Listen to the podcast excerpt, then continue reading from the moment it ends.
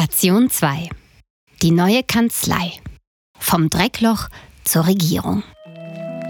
Hoch über den steilen Weg zum Schloss führt unser Weg nun weit hinaus aus dem Dreckloch.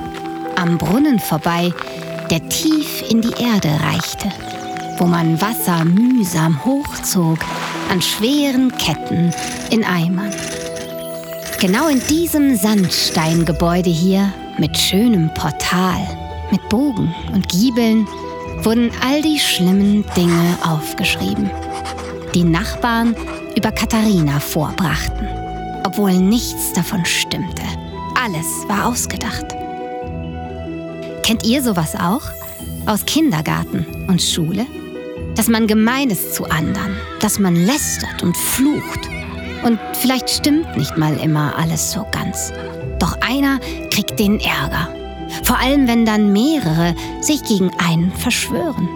So ist der ganz alleine und kann sich nicht wehren. Genau das ist mit Katharina geschehen. Keiner traute sich, für sie gerade zu stehen. Laut Nein zu sagen. Sie ist keine Hexe. Und vielleicht meinten manche wirklich, sie seien verhext.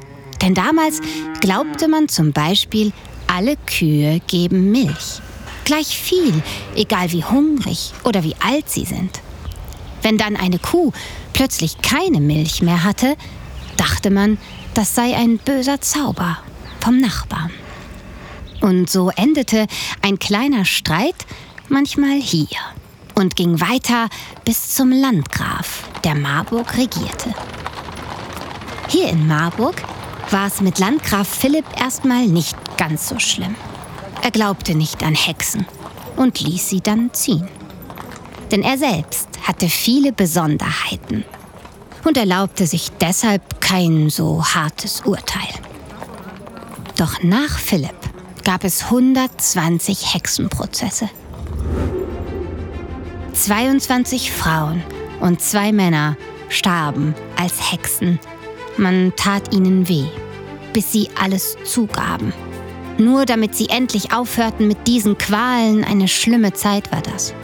Und doch passieren solche Dinge ja immer noch. Menschen sind gemein zueinander, nicht nur damals, im Dreckloch. Wir erzählen manchmal schlechte Dinge und lügen. Wir tun einander weh, statt mitzufühlen. Oft werden Menschen gequält, nur weil andere es sagen. Es ist nämlich oft so viel schwieriger, zu verzeihen, zu reden und sich zu vertragen.